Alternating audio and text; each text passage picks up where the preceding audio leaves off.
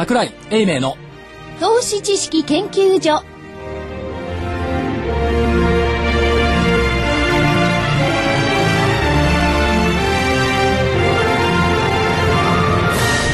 皆さんこんにちは。こんにちは。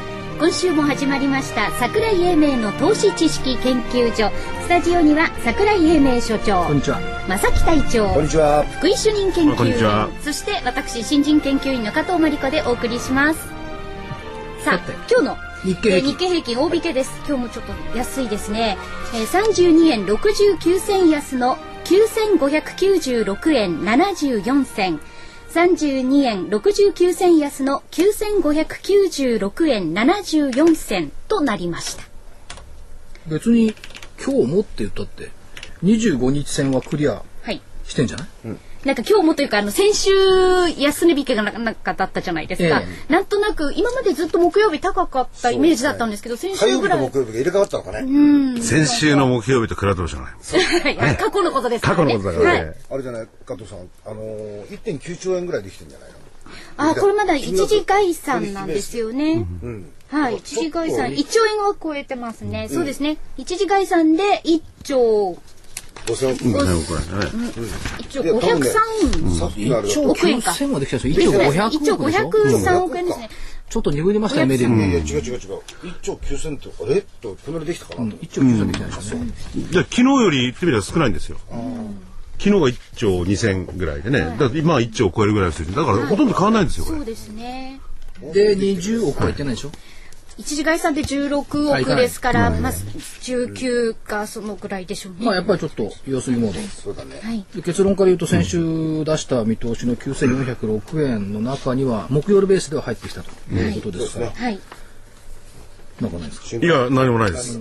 いや、でもね、というのも、今回は比較的ね、これは予想を、予想っていうか見通しをですね、えー当てやすかった。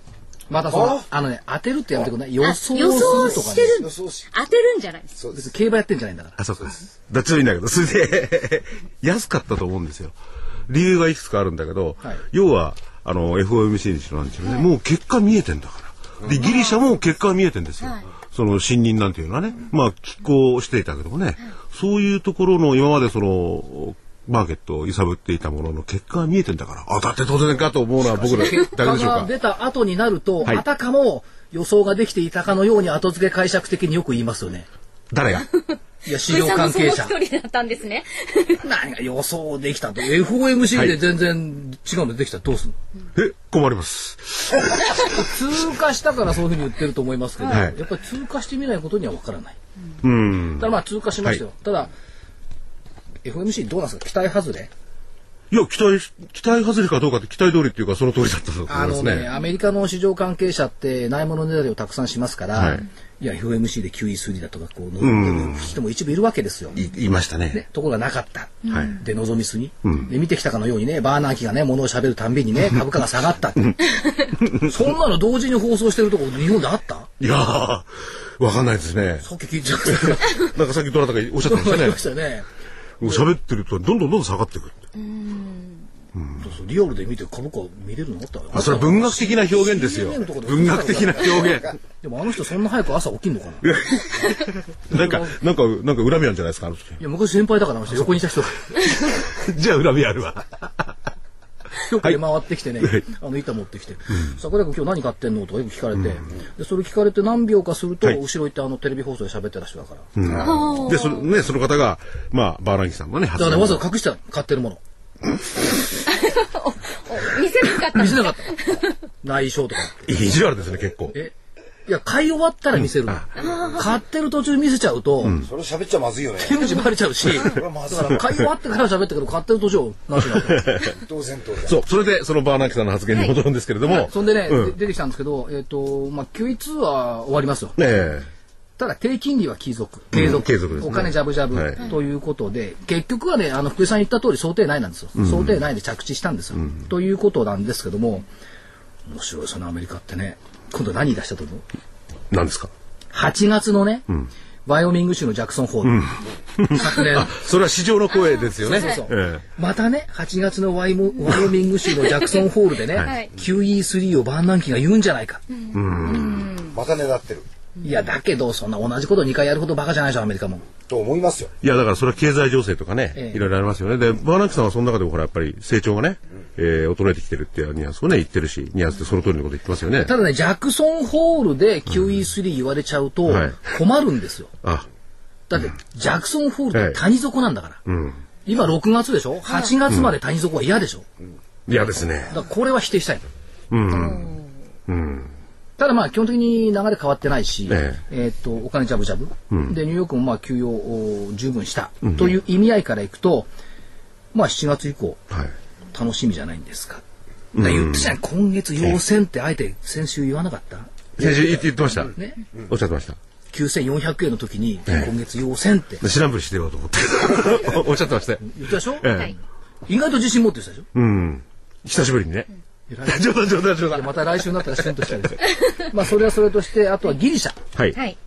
えー、と新政権があ再任されました、信任されたということですけど、これもまあ福井さんに言わせたら予定の行動だと、で予定の行動なんですけどもこれねはしゃぎすぎなんですよね。そう、そうだと思いますね。これから先はまだありますからね。何にも進んでないんですよ、ギリシャ。はしゃぎすぎということなんですが、えー、とその後今度スペインが出てきたんですけどもスペイン何も見えない感じでしょ、うん。でこの間にあったのはギリシャばっかり見てるうちに、はい。予定の中では入れてましたけどもシンガポールごめんシンガポールじゃない。えポルトガル。ポルトガル。ポルトガルとシンガポールどうなんで一緒こうしか合ってない。合ってない、えっとポルトガルの国際償還、はい。それからスペインの国際の入札、無事通過してるのに誰も何も言ってくれない、ああ、そうですね。で、えっとギリシャだけが問題だって言っている、でそうなると結局、まあ、ギリシャっていうのはやっぱりこう目くらましじゃないのという気がね、ええやっぱりこれ続かざるを得ない、めくらましてこれどういう意味なんです要するにね、本当はね、アメリカが本尊、要するにアメリカのお金ジャブジャブっていうのをどうするのって言ったところが本命で、あとはアメリカの金融機関の規制をどうするのっていうのがポイントなんですが、ここに目を向けさせないためのギリシャ。だから何でもかんでもギリシャって言ってる収まるじゃないですか。で、その前は、どうのもう忘れてるでしょ。チュニジア、どうなりましたうん。リビアどうなったの、はい。エジプトどうなった？みんな言ってるけども、蚊帳の外でしょ、目が全部ギリシャ行っちゃってるだけで、でもご本尊はずーっとポイントはアメリカなんですよ。だからずっとポイントがアメリカって言い続けると、みんなが気がついちゃうから、そういかないようにギリシャとか、まあそう、陰謀説とかね、マスコミと政府が一緒になってるっていうあれじゃないけれども、つまり、あの、基本的な抑えておかなきゃならないっていうと、やっぱりアメリカの問題です。もちろん。ですよね。はい。だってギリシャ、例えばですよ、ギリシャがまあデフォルトしたとして、はスペイン等々波及国ありますよ。ええ。だけど、アメリカがデフォルトするよりは、アメリカの道路すり合いです。どう？なないです。でしょ？どうですよ、もう世界経済真っ暗ですよ。でしょ、面白かったよね、はいで、アメリカ、じゃあデフォルトの可能性ないわけじゃないんですよ。もうそうですよね。8月2日のね、期限になって、国際の償還期限が、わまあ、これね、枠をね、もういっぱいになってどうしようもないんだから。どうするのってのあるじゃないですか。ところがね、面白かったのはね、い、や、格下げをね、あるかもしんないけども、別にね、格下げにしてもいいよって、うん。市場関係者の一部言ってるわけ。理由が笑っちゃう。えなんですか？ムーディーズにしても、S&P にしても、はいフィッチにしても、過去、驚くような格下げをしたことはない。なるほど。さすが、ど、ど、どなたが言ったんですか？いやいや、アメリカの人。アメリカのやっぱり大国だ。ね、だから、裏返せば、ムーディーズだって S&P だってフィッチだって、要するに後付けの格下げしかやらないから、驚くような格下げなんか絶対しこないよって。うん。確かあの、どこだったかな、あの、すでに見通しは出してますよね。引き下げるっていうのはネガティブは出してますもんね。今日もね、えっと、ムーディーズ出してきましたよ。うんえっとあんなもんだって感じなのかな。で、も驚くものは出さない。現実に驚いた後に出してくるのが格下げだ。うん。現実を凌駕する以前に格下げされることはない。おそれだけ格付け会社をバカにしてる。まあ、馬鹿にしてるっていうのか、本質的にはそう、そう捉え、いやいや、それ違うんですよ、多分。本筋が。本質的には、そう、そう、いやいや、そういうものなんだ。僕は別にムムーディーズの話もじゃないです。いや、怖くない。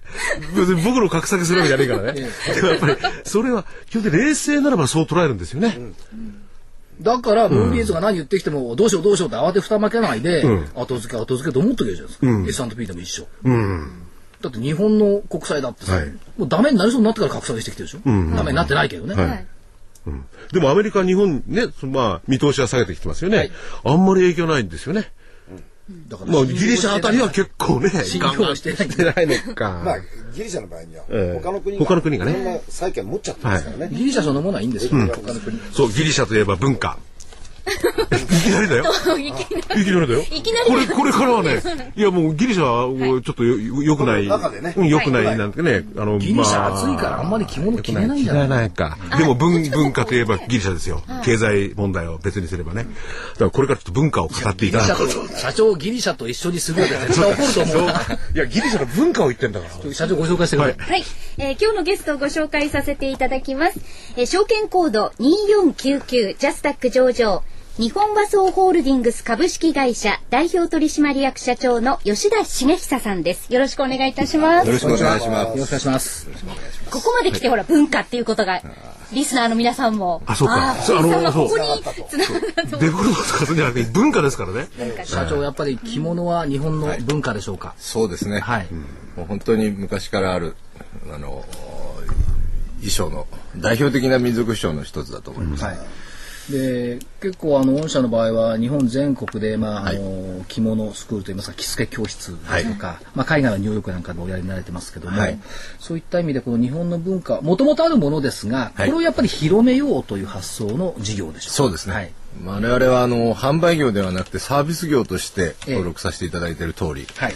まあ着物の不安を増やしていこうはい。というふうなあの仕事だ仕事です。なるほど今どうなんでしょうこの着物というのは、まあ圧倒的なブームということではないと思いますが少しずつじわじわとやっぱりブームなんですか？そうですね。なんかす今朝も聞いてきたんですけども、はいどんどんどんどんやっぱりが海外でも見直されてると、はいその日本人向こうに住んでる日本人からですね、また見直されてるというふうなことを聞きます。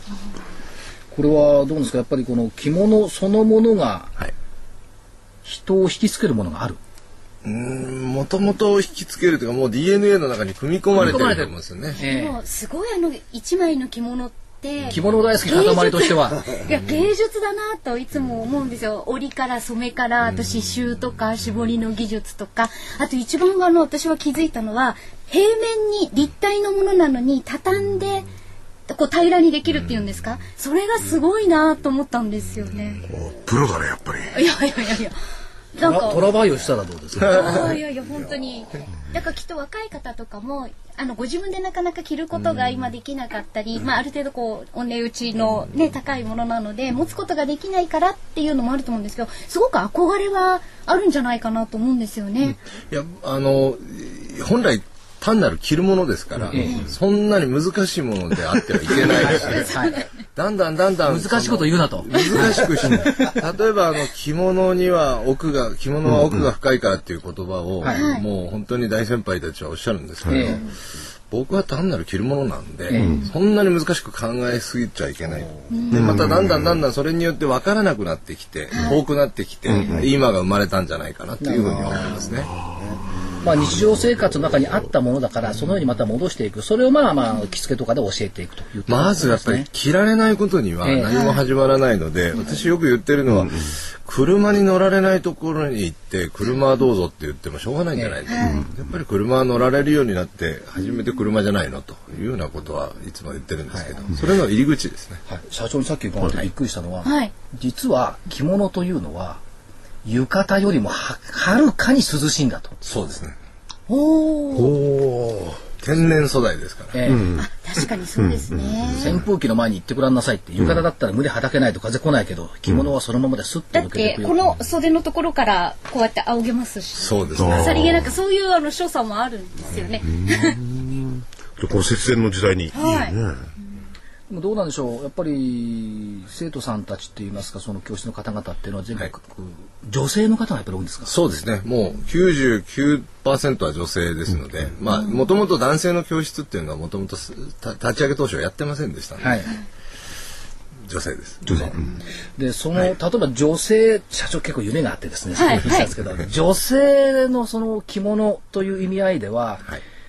いろいろこうシンデレラストーリーを作ってあげようと社長思ってるそうですね。僕はあのき一般の女性はいあの着物にあの意識があって、はいで知識をつけたいということで当社の教室のようなのを利用していただいて、はいでその人たちがどんどんどんどん着物を勉強して最終的にはテレビにまで出てたとえいうふうなシンデレラストーリーを作ってみたいなっていうようなことをいつも思ってます。なるほど。だから普通の主婦の方がもう家事に追われていながらも着物を通してシンデレラストーリーになっていくようなものを社長作りたい。はい、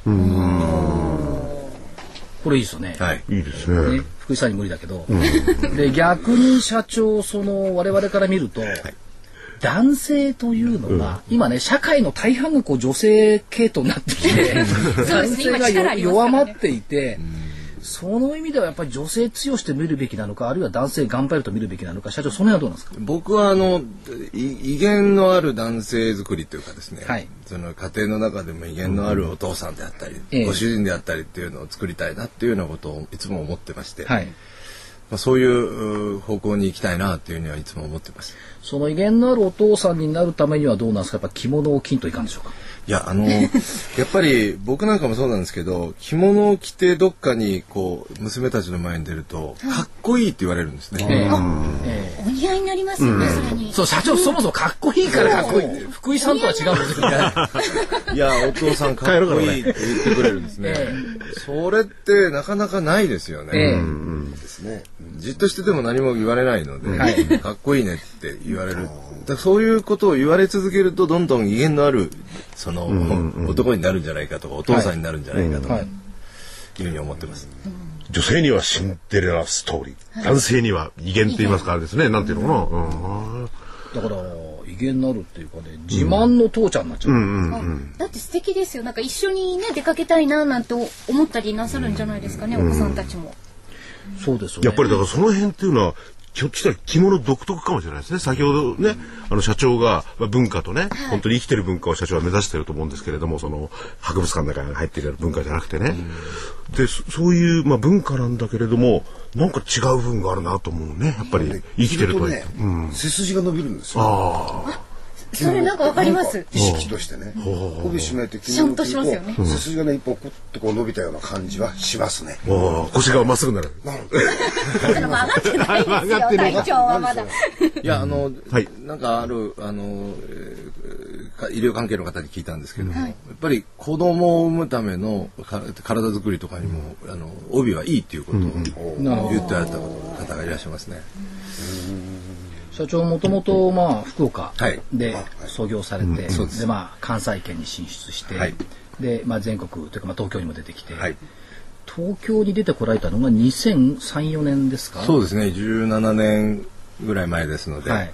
東京に出てきてあの17年ですね。はい。はい。お話を伺ってると、まあ、我々の感覚でいくと、まあ、株価でいうと2003年というのがい一瞬バブル崩壊後の安値だったんで、景気もあんまり良くないなという印象があるんですがその時に東京に出てきたっていうことを伺っていたらあんまり景気の良し悪しって感じないんだよねと社長おっしゃったんですけど、そうですね。僕はこの20まあえーこの仕事に始めて24年になるんですけど、やっぱり景気がいい時も悪い時も同じだったっていうふうなことを僕は思います。で、先ほどもね、その震災あったじゃないですか。はいその、確かにね、直後はあれだったけど、C5 とまた戻してき、戻してきて、あれですよね。売り上げがね。56が特にです、56はねはい戻してきたように戻してきました。で、これがただね、ただのその、高級なものとかね、そういうものだったら衰えると思うんで、やっぱり広く、その、相当社長とか、うんお客さんがいるんじゃないかなって感じですよね。それだけはあの我々の強みですね。やっぱり新しい着物不安という会員の皆さんを登録させていただいてますので、その皆さんにご案内差し上げると。ですからその裾野を広げたっていうことについてはあの我々の強みだと思ってます。最大の強みだと思ってます。だから一般的にはね、その、高いものとかそういうのは控える傾向にありますよね。それにも、まあそういう傾向にもかかわらず、社長のとか伸びてるってやっぱり、独特の、なんか、強みがあるんですよ、今おっしゃったようなね。初めて着物をお求めになるっていう方がものすごく多いんで、新しいそうですね、ええまあ初めて自分で着物を買うと。母やもらった父からりするんじゃなくて、嫁ぐ時に持ってきたものはあるけど、初めて自分で選んで自分でそこはなかなか選びにくいので我々のようなサービスを受けられてアドバイスをさせていただくっていうようなサービスですね。はい。じゃあ本当にあれですよ、その、日本のい生きてる文化をこう、いろんな人に伝えてるって感じですよね。普通ほっときゃそんなもん若い人なんか着ないですよね。まあどんどん核家族化が進んで、どんどん親とも離れた生活なんかが進んだんで、なかなか伝え伝わらなくなったっていうところが我々の入り入り込める、隙間だったとは思うんですけど。でも、家族化ですね。うん。でもそういうのがあるっていうことはね、やっぱり皆さん若い子も興味持ってると思うんで、どんどん広がりますよね。うちの下の娘が着物が好きで、あ。の母親に着せてもらって出かけるっていうの、最近やっぱ増えてきました。ちょこちょこと。それ日本和装さんの着付け教室行ってんじゃないですか？いや、そうでしょう。あのさらに自分で着られるようになると、もっと出かける楽しいんでしょうあーなるね。で自分でも必要になる。人の手借りないっていいですよね。ねはい。じゃあ日本橋ですかね、うちの娘は。行けるとしたら。かもしれない。ですね。で社長、その着物というまあ一つの先輩たちからの、まあ DNA を引き継ぎながらやっぱりどうなんでしょう社長の経営に対する思いっていうのは、はいい、ろんな流行を生み出していこうっていうところにあるんでしょうか？そうですね。あの結局ブームを起こして、はいもう一度元々あったブームでしょうから、ええそのもう一度皆さんに気づいてもらう。えで我々はその潜在意識の中にあるものを呼び起こして、で潜在需要をもう一度呼び起こすとはいいうのが我々の考えですので。だからこれがどんどんどんどん広まっていけば、はい。まあどっちかっていうと我々から見るとその衣食住の衣の部分で安定的なその経営資源を確保しつつ多分社長の頭の中は、はい。次の一手っていうのがぐるぐるぐるぐる渦巻いているんじゃないかと思うんですがいかがでしょうか、はい、もうあの衣食住の生活提案だと思ってますけども、はいまず「い」はその業界日本一になるとはいいうのが我々の夢です。目指すところですので、はいそれからいろんなことを考えていきたいというふうに思ってます。あ、いい、いいだけではないわけですね。あの衣食住の生活提案だと思ってますので、日本人らしい生活提案。いやだからね、これだって社長は文化を伝えてるわけですしね。そういう意味では全てのものって文化ですもんね。じゃあ、い例えばこういう和装に限らないっていうことなんですかね。はでね、あのー日本和装さんの、えっと目標っていうのがあって五法よし三方じゃなくて五方。すごい。1番目が消費者。2番目が生産者。3番目がお取引先。4番目が株主、まあ順番はどうか分かりませんよ、あとは5番目が社員さん。五法って方方面の方ですね。5つ。関数字の五こと。法よしと、三法よしじゃなくて五法よし、はい。でこれは多分ね社長は全部実践されてきてると思うんです。当然ながら株主もそうだし消費者さん当然だし生産者さんそうだし取引業者さんそうだろう。さっきお話聞いてびっくりしたのははい。社員さんの社宅までちゃんと見に行ってあげるそうそうそう。そうなんだ。はい。いや社宅っていうか、あの転勤とか、新しく来られた方とかの、今度住むお宅を探しに行ってあげて、ここは大丈夫だとかねいろいろ見てあげる。その環境とか。大事にされてんだよ。やっぱり写真で見てもわからないので、ええ確かにそうです、ね。今日は見に行ってきました。見に行ってきました、はい今日はいい場所でしたか？いやー品川が良かったですね今日は、えちょうどうちも品川に拠点が一つあのな港南口にあるので、はいまあ、そこから歩いてどのぐらいだどどのぐらいだろうって自分で歩いてみたりもするんで、ええいやーそこまで考えてもらったら社員さんはやっぱりこう感激感謝するんじゃないですか？当たり前だと思う そうそうずっとやってるからですよね。いや、それだけじゃなくてね、まあ言っていいんでしょうね。その、目標のね、売り上げなんていうのも、要するにね、むやみに上げない。なぜか。社員が大変だから。すごいなと思ってね。でもちゃんとこう右肩上がりなんですよ。で、その右肩上がりで普通はね、積み増し、積み増し、やりたまえとかなんて言うところなんだけど、社長違うんだ。うん。ねえ。だから中期計画をしっかり持って立てられて、3年後の計画も持たれてますし、まあそれからまあせ先日はね売り出しもされてますし、はいまあ、そういった意味ではあの株主作り等々いろいろご苦労されていて、ご苦労とかど努力をされていて、えー今後の展開というのは非常に四方八方になんか社長和服を通して広がりそうですね。はい、もうあの来あの今年の夏からあのちょうどこういうし時期ですので夏物を夏物の着物を週に23回着ようと、はい。来月末から出勤は夏物で23回やろうとはい。思ってます、ええあの社員の方も？いやいやまず私まず社長が夏の着物をお召しになられて、本当に夏は涼しいんです。実践っていうこと。風を通すので。あれなんかかっこいいです。なんか夏のってなんか薄手でかっこいいやつ。ロードローとか。シャとかシャとかですよね、でも結構高いんでしょうね。素敵なんですけどなかなかね持つのは。だから努力してああいうものは買えるようになりましょうみんなで。そうですね。はい。社長今度あの塊ががですね一回着付け教室に行きたいわかりました。日本橋日本橋ににちょうどいい施設があります。はいはい。であのまた日本和装さんに教えてもらってはい。ちゃんと着物が着れるようにもはい。もともと詳しいんですけど。頑張ります。でまあこれからもこの涼しい時の着物っていうのが役に立つっていうのは我々知らなかったですからね、どんどん広めていただいて、はい。それこそ業界ナンバーワン、はい。かつ一食十円の進展を目指して、ぜひ頑張ってください、はい。今日はありがとうございました。ありがとうございました。ありがとうございました。日本和装ホールディングス株式会社代表取締役社長吉田茂久さんでした。ありがとうございました、ありがとうございました。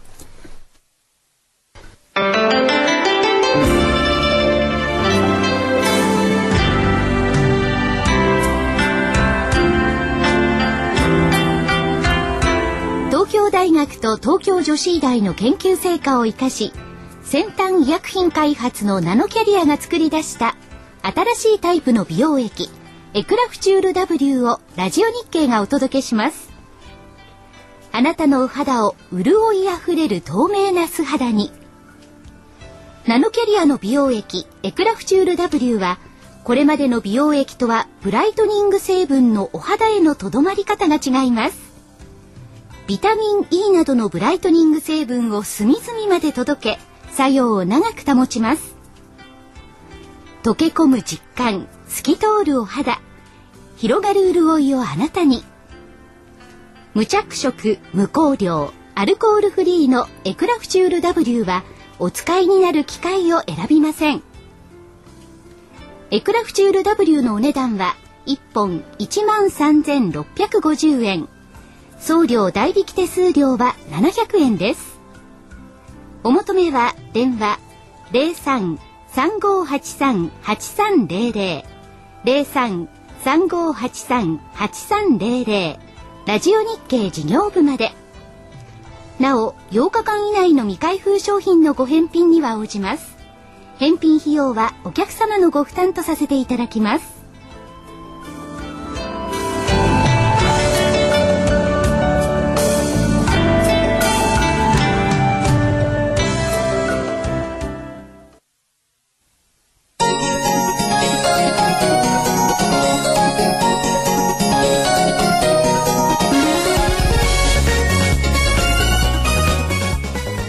答える叶える。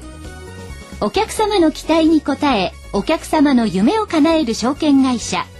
風賀証券がお届けするハロー風賀証券のコーナーです。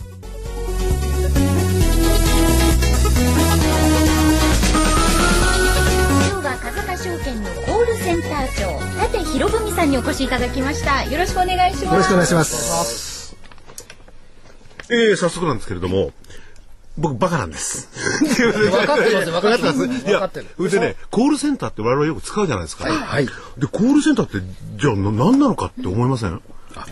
そうですね。うんあの、株式の売買とされるときにですね、えーネットを使われたり、あの、対面営業にお電話されたりですね、するかと思うんですけども、それ以外のチャンネルとしてのコールセンターっていうのがあるわけですね。まあ、例えば私どものあのコールセンターのお話ししますと、え例えば信用取引の売買手数料が金額に関わらず、う一律4200円。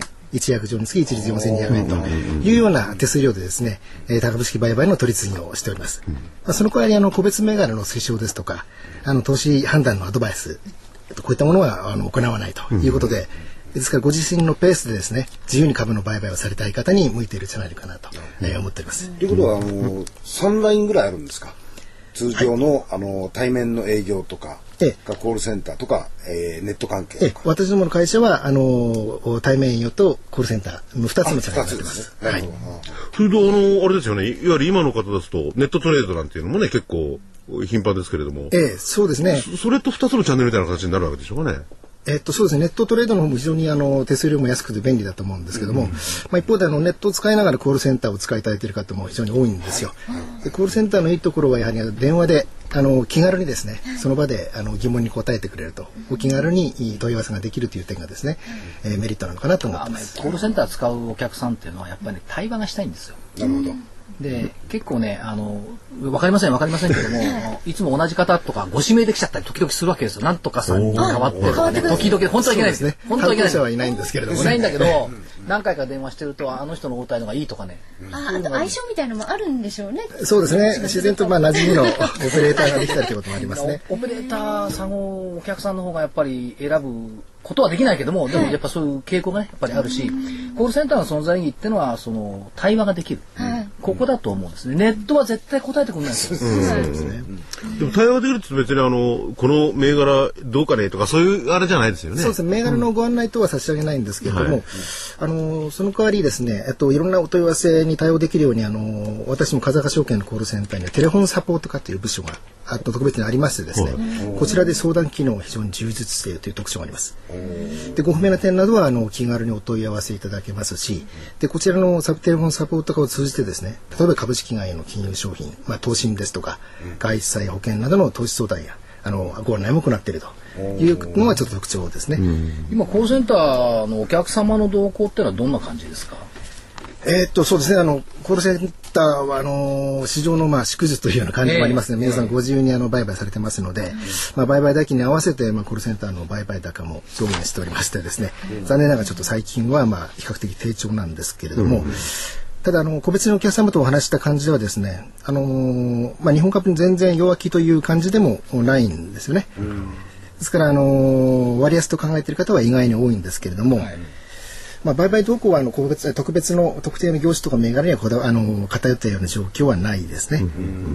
どっちかというとどうですか？その配当利回り狙いだとか比較的長期投資志向だとかそんな感じですか？そうですね。あの今現在のお客様の動向としてはあのキャピタルゲインへの期待期待が比較的低下しているんですけれども、はいあのまあ割安というふうに判断している材料の一つとしてですね、ええ。あの配当利回りが比較的高い水準の銘柄が多いということですので、えそれを根拠に投資判断されているような方が多いですね。あとは投信とか債券っていう部分ではどうで、やっぱり海外ものが人気高いですか？そうですね。今配当利回りのお話差し上げましたけれども、ええ。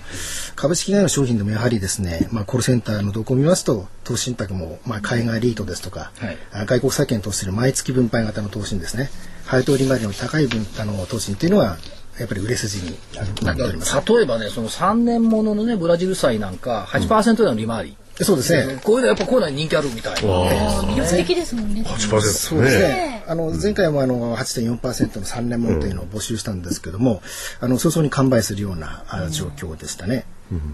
でやっぱりお客様投資家さんの方がそういったところをご自分で判断されて、この金利水準それからこの為替のリスク等々いろいろ考えてやっぱり総合的に判断されるんでしょうね。そうですね、あの特にあのコールセンターのお客様のご自身で株の売買されるだけあってですね、はい。あの投資や外債などもきちんとも目論見書等も読んでらっしゃる方多いですから、当然為替リスクですとか、あのまあいろんな分配金の権利落ちのこともですね、えー頭にあの十分理解されて売買されてますね。あとは風香さんもですね、新しい商品出してきてます。投信なんかもこの間え。成長の風。風時々ね、成長の糧という女子アナがいたり、成長の嵐とか嵐とかね成長の風。うん日本株投信としては久々に出されてますよね。そうですね。まあ、あの利回りものばかり売れるというわけではなくてですね、まあ、新しい流れで、えーユナイテッド投信の成長の風というですね日本株投信募集しましたけども久々にあの好調な売れ行きというふうになっております。で今までの投信あ日本株投信と違って、まあ、違っている理由のポイントが2つありましてですね一つはロングショート型の運用と。いう点とあとはこのタイプの運用では豊富な経験と実績のある明星アセットマネジメントこちらが運用上限を行っているとこの2点が出ているかと最近明星アセットもなんかめきめきと姿を現し出して。今日も菊池さん社長の方かな、えー、と日経のね分あのバイトで出てましたしね。えーやってる、まあ、ロングショートってのはこれヘッジファンドを使う手法で上がる上がり上がる確率の高そうな銘柄を買い下がりそうな銘柄を売るっていうこの、まあいろんなタイプありますね。ありますね。一応そういったところ。なん。ですね。ただですねあのー風間のコールセンターさんでびっくりしたのは、あの火曜日のね、えっと夕焼けはい。で、あの明星アセットのファンドマネージャーに出てもらって、まあ、あのロングショート説明してもらったんですけども、まあ、投信としてはね風間さんで今販売してますよということで私がどういうわけか頭の中にですねフリーダイヤル覚えていて 0120209680って言ったら、はい。それあの正しいんですかそれ合ってます。合ってますか？はい。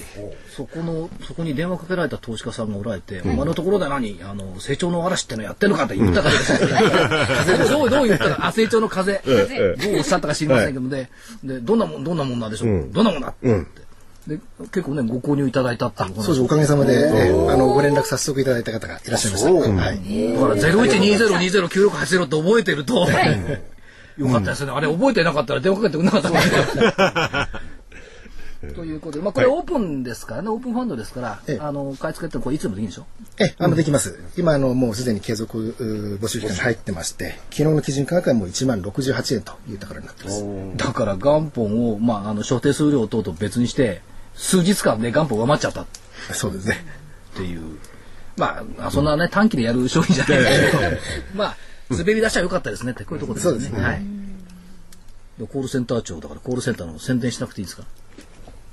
ゼロ一二ゼロ二ゼロ九八。ぜひあのお電話いただきたいんですけども、まああのまあ今の成長の風のお話ちょっと差し上げますとですね、まあなかなかあの日本の株っていうのはあの長期的に上がるっていう期待がずっと裏切れ裏切られ続けてきたんですけども、まあこういったあのロングショートといった概念のこのファンドというのは全く新しい投資だと思いますので、今後ますますニーズのあるものだと考えてますので、えー、この辺なんかもあの皆さんにアピールしていきたいと思います。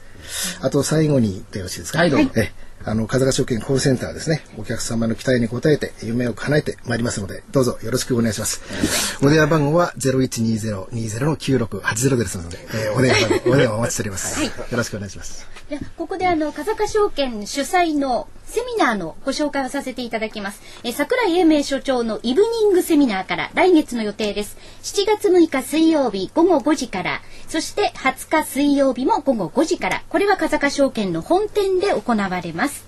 で、また、え7月16日土曜日午後2時から、桜井英明の株式投資論、マーケットで起きていることから個別銘柄群の未来を読むというテーマで、えーセミナーの方がございます。こちらは吉祥寺フィナンシャルセンターで行われます。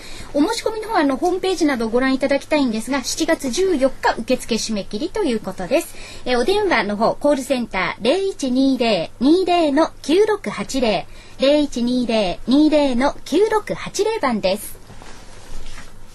今日はコールセンター長の立博文さんにお越しいただきました。ありがとうございました。ありがとうございました。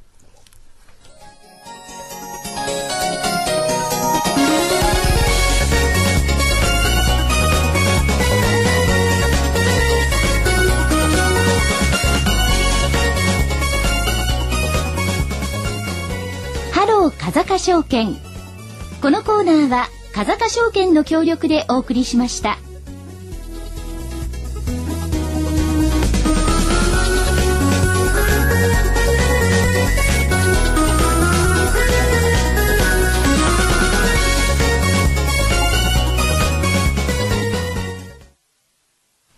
さあそれでは櫻井所長スケジュールからお願いいたします。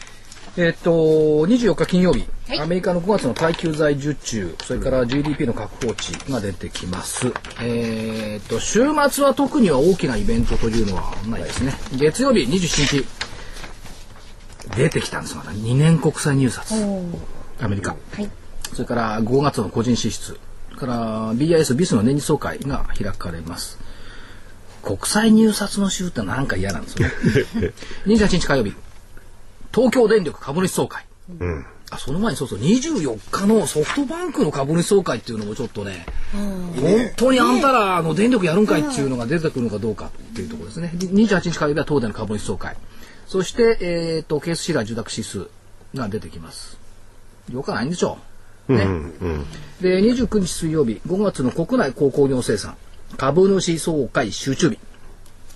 アメリカ5月の中古住宅契約5年債の入札があります。5年国債。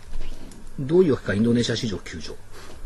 30日木曜日、えー、国内5月の自動車生産台数、それから住宅着工件数。意外とね、住宅着工件数悪くないですよ、国内。いや、あのー、ニューヨークの空室率。うん、はい、米国シネット。はい。えー、これがもう 0. いくつっていう。ええー、あのー、完全に回復してる数字になってるということなんで、まあニューヨークってのは特殊なんでしょうけどね。ニューヨークだけで物事判断しない。フロリダだとかアリゾナだとかな、ガラガラなんだ。だからね。ねだからバーナンキさんもね、住宅を着工で、そう促進させようといろいろ手を打ってくれってね。ぜ全米回って、例えばテキサスだとか、あの、オクラホマだとか回った後に、ニューヨーク行ったら、全然別世界じゃない。それはさ、ねそうそうそうそう。本当これね、あの、日本の地方から東京来るよりもっと違うもん。違うね。うんというのがありますよね。それで、何日 ?30 日 ?9 日終了。えーっと、中国の北京、上海高速鉄道開通。7月1日、5月失業率、有効求人倍率。ちょっと、失業率上がっていそうだけどね。日銀単価、今回は良くない。これ良くないんだけど、最近ね、あの、負け惜しみ。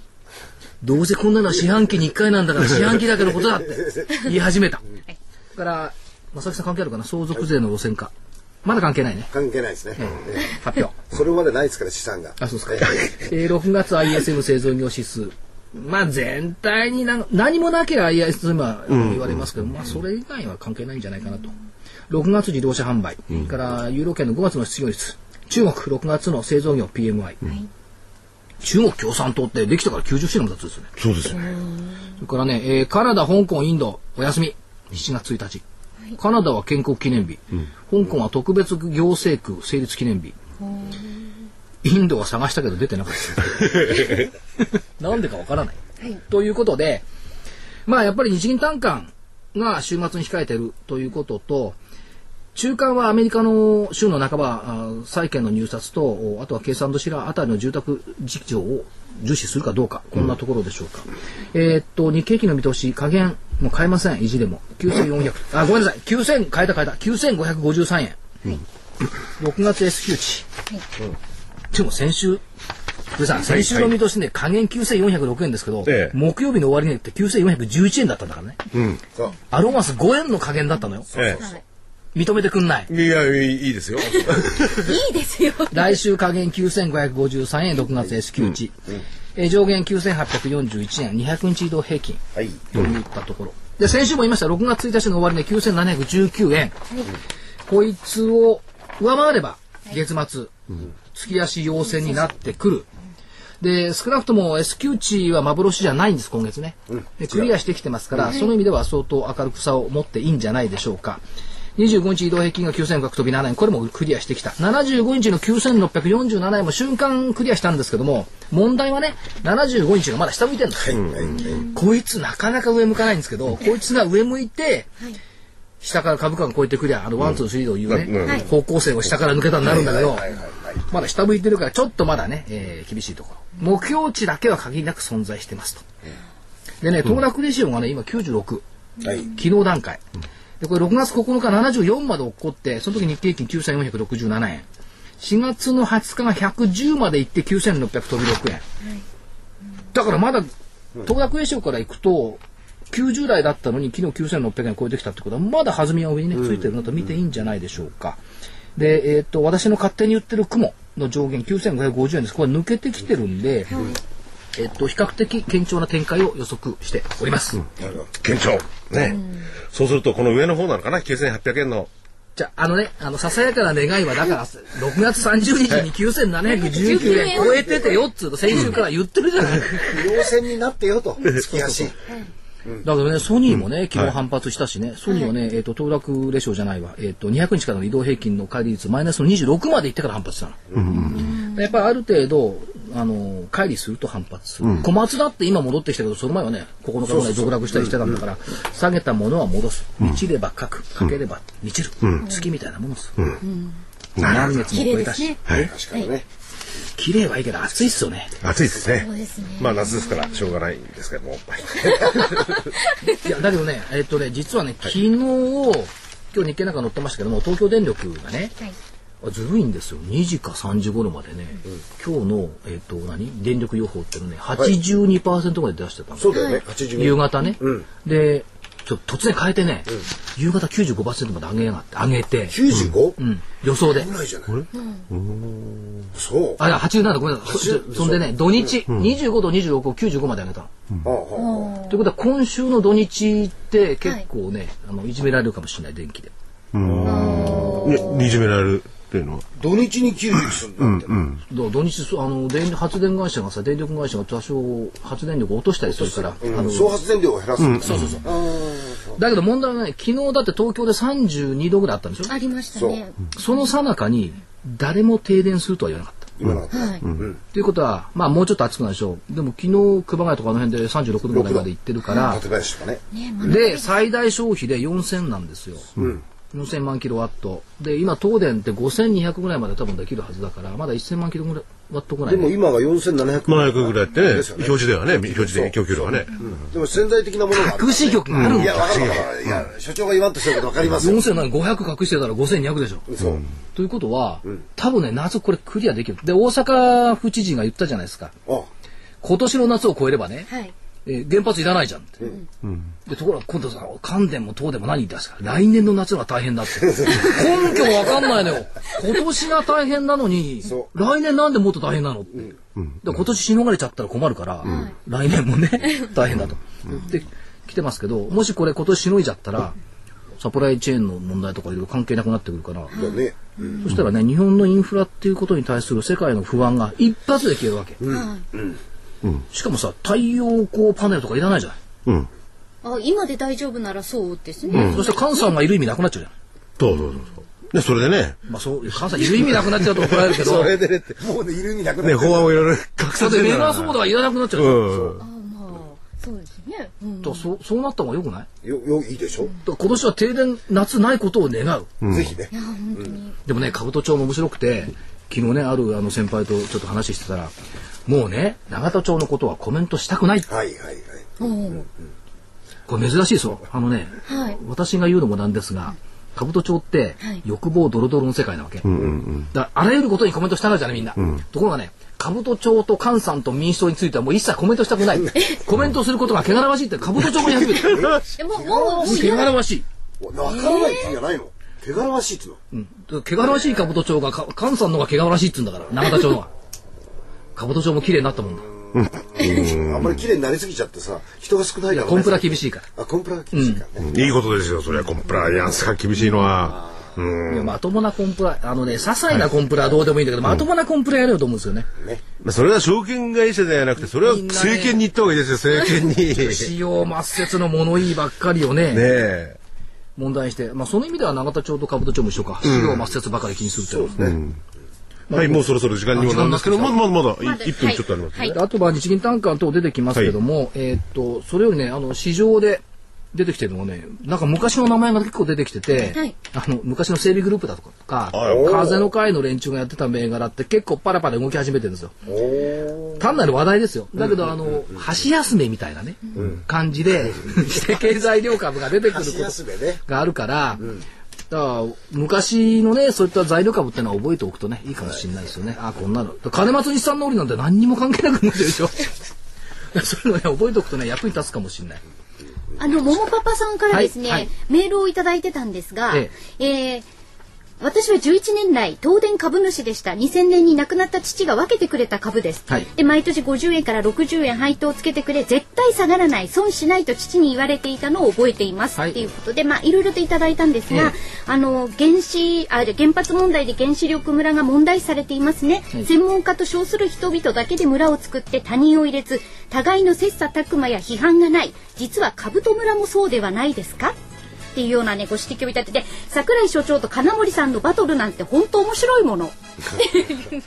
いや、バトル最近してないですね。うん。あ、兜町村ね、兜村ですよ。はい。で、仲良しだらけのナーナーでは村自身が潰れてしまいますよというちょっとこう厳しい、ね。だから、いいものはいい、悪いものは悪いって、やっぱりみんなが言っていけばね、村は良くなると思う。まあ、村なんですよまあ、村っていうのもマーケットそのものですからね、証券会社とかそういうの昔あの。島って言いましたかだら。から国民がそのマーケットを大事に育てるかどうかだな。そうですね。ね。いや、兜町も。